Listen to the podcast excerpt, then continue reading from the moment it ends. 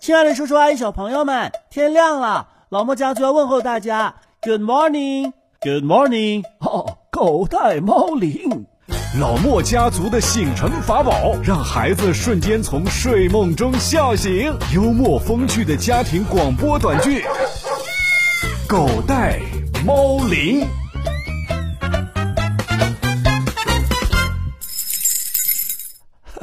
我活了这么大岁数啊，还是第一次看到学生上课用这个电脑上的。这个就是网课，现在呀、啊，几乎全球的学生都在上呢，从小学一直到大学。吱，往往在美国也在上网课嘛。是啊，不光是他们学校，哈佛大学、麻省理工大学，还有什么普林斯顿啊、耶鲁啊，都在上网课呢。吱吱，这么著名的大学就不能想点什么呃更加高大上的招吗？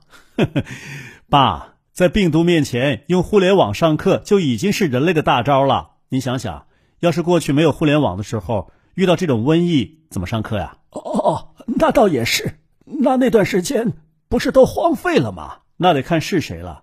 莎士比亚的《李尔王》就是瘟疫期间关在家里头写成的呀。哎呀，太不简单了！吱吱吱！哎，他在房间里头吱来吱去的，干什么呢？ 你管他呢。估计是老师问他们知不知道，他就回答知知知知知知。不太对劲，我去瞄一眼。好好好，你轻点儿，别打搅他。小莫，小莫，哎，怎么了，爸爸？你们开始上课了吗？开始了，老师正在测试设备呢。哦，那你要配合呀。我们都在配合。我和爷爷怎么老听到你在说什么“吱吱”啊？寿母老师在问问题啊！哦，我说嘛，你都知道对吧？不是的，老师在测试话筒。他说，我们要是听见他的声音了，就吱一声。那他开了没有啊？开了，他开了老半天了。我过来听听啊，你听嘛。哎呦喂，你们这班上是鼠年闹耗子呢，吱吱吱的响成一片了都。可是我们老师一直在说，听见了就吱一声，听见了就吱一声啊！嗨，他肯定是耳机音量没开。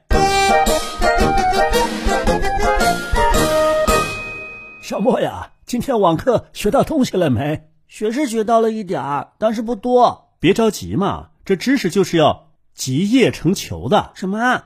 上次爷爷跟我说，肺里边积液是不好的，很危险，都积成一个水球了。爷爷。那人还能活吗？哦， 哈哈不是那个积液，这个液呀是你的这儿、啊啊， 好痒啊，好痒啊！爷爷，你干嘛搁着我呀？哈这液呀就是腋下，也就是你的胳肢窝底下。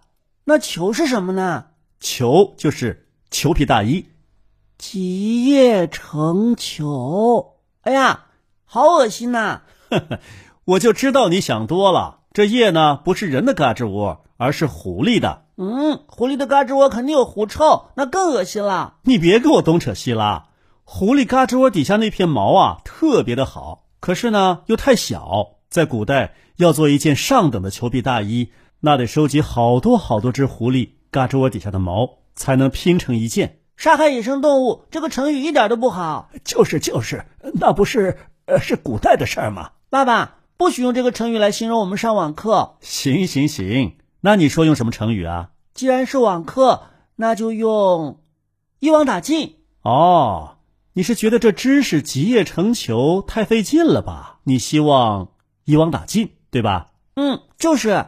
可是学习知识就得慢慢来啊！你这一网打尽是想一口吃个大胖子是不可能的。可是我们老师老在调试设备，搞得我们这堂课连一个狐狸嘎吱窝的知识都没学到。什么时候才能拼成一件？知识的裘皮大衣啊！儿子，刚才上课的时候，小莫说他们老师忘记开什么了，忘记开耳机，所以呢，他听不见学生的声音。嗨，老师讲课听学生的声音干什么呀？应该是学生听他的呀。那不有时候还得互动，回答老师问题吗？哦哦，那倒也是。我们老师老是忘记开这个，忘记开那个的，闹了好多好多的笑话。你们老师啊？只要记住我的建议，就不会闹笑话。那你快说说，让小莫转告他们老师。老师只要记住三开就行了。哎呀，你怎么能给老师出这个主意呢？双开处分就已经够冲的了，怎么还来个三开呀？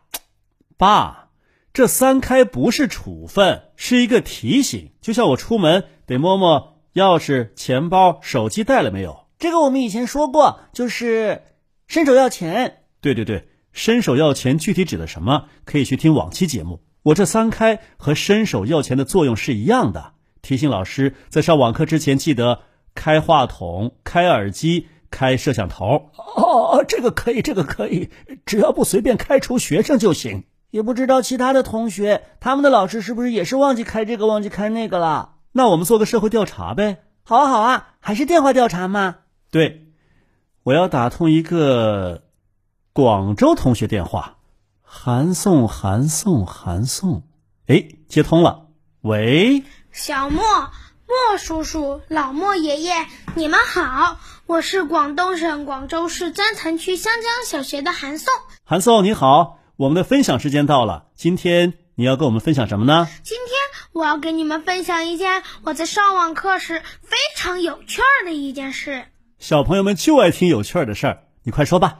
我们老师在上网课的时候忘记开麦和摄像头了，跟我们老师一样，跟我们老师一样。所以呢，他就对了空气讲了好一大堆话。你们老师应该像我们老师一样，让你们先吱一声，做一下测试。嗯。要是他耳机突然开了呀，他会吓一跳的。哎呦，这鼠年还真不一样啊！老鼠都爱学习了。当老师终于开开了麦和摄像头的时候，都是笑死我了。哎呀，看来这网课期间欢乐多呀！小莫、莫叔叔、老莫爷爷，你们觉得我分享的小故事是不是很好笑呀？哈哈，真好笑。哈哈哈！你们在湖北一定要多注意身体呀、啊，拜拜！谢谢了，再见！真是个乖孩子。哎呀，这次疫情对全世界的影响太大了。是啊，几乎是百年一遇啊！美国的股市都熔断三次了啊！这股市又不是铁做的，怎么会会熔断呢？哦，这是股市的一种保护措施。当天跌幅达到一定程度啊，股市就会自动停止交易。哦，对了，好像前几年你也被熔断过，是不是？爸，怎么叫我被熔断呢？是中国股市也被熔断过。您说的我跟那个铮铮铁骨的变形金刚似的。那这经济是不是会受到很大的影响啊？是啊，很多经济学家预测说，经济很可能进入到全球大萧条时期。哎呀，你还别说。上次大萧条啊，就是差不多一百年前，一九二二二几年。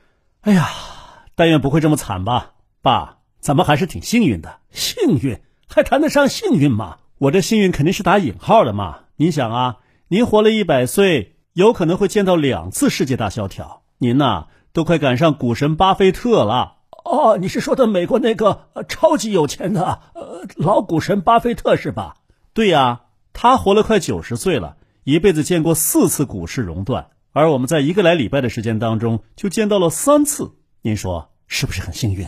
哈哈，加上中国那几次，你可能超过他了吧？嗯，那还真是。哎呦，爸，您这一说，我有些飘飘然了呀。得了得了，咱们这也就是苦中作乐，过过嘴瘾罢了。爸爸，你不是说任何事情都有两面性吗？对呀、啊，这是辩证法。有好的一面，一定有不好的一面；有不好的一面呢，一定有好的一面。那你说说这次新冠病毒疫情有什么好的一面呢？哟，你这还真把我给问住了！不许你说让小朋友们在微信公众号留言区当中留言，你必须要正面回答我，是吗？来来来，我转过身来，你看到什么没有？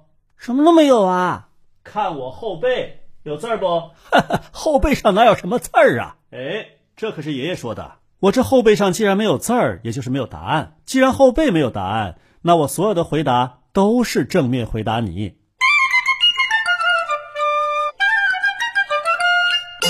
儿子，想好了没有啊？想好了，想好了。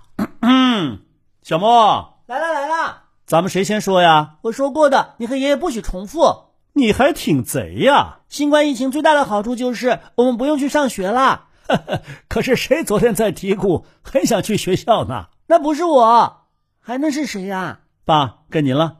哦哦，新冠疫情对我们家最大的好处就是，呃，我们朝夕相处了两个月的时间。嗯，说的是。哦，该爸爸了，该爸爸了。你们呐，都只关注自己和一个小家，可没把眼光放到全人类呀、啊。这疫情对全人类就是一次极大的伤害，还能有什么好处啊？就是就是，那可不好说哟。人类可能在瘟疫当中大踏步前进呢、啊。那怎么可能？哎呀，小莫，我倒觉得你爸爸说的有道理。那，你举例说明。我就说说发生在十七世纪英国那场大瘟疫的事情吧。那场瘟疫有今天大吗？嘿呦，那场瘟疫啊，虽然只在英国，但是呢，它是世界上最残酷的五次大瘟疫之一。英国有五分之一的人口死亡了。那还有什么好的呀？哎，正是因为那次瘟疫，英国才意识到了卫生环境的重要性。开始重视卫生的发展，这个例子不算，我都能想到。你要说一个我想不到的例子，在这次瘟疫当中啊，有一个改变人类进程的人出现了，能活下来就不错了，还能改变人类进程啊！对，他就是牛顿。这跟瘟疫有什么关系啊？有没有瘟疫，他都是牛顿，又不可能是羊顿。你错了。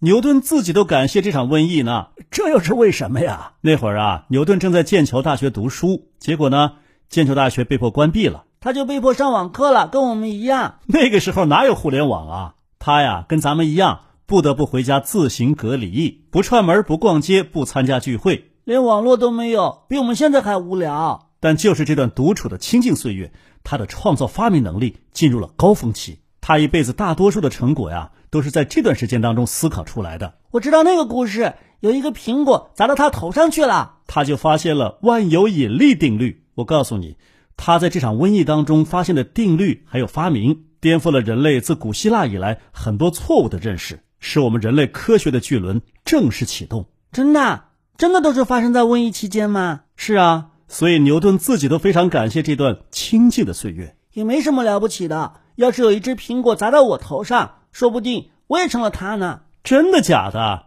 爸，咱们找只苹果试试。昨天最后的一个苹果呀，都被他吃了。难怪你这小子说这话心里定定的呢。倒也是，现在人呐、啊、都太忙了，都来不及静下来好好思考一下问题。不思考问题才会出问题。小莫呀，这疫情期间多出来这么多的时间，到底该怎么利用啊？小朋友们，请你们来回答吧。诶。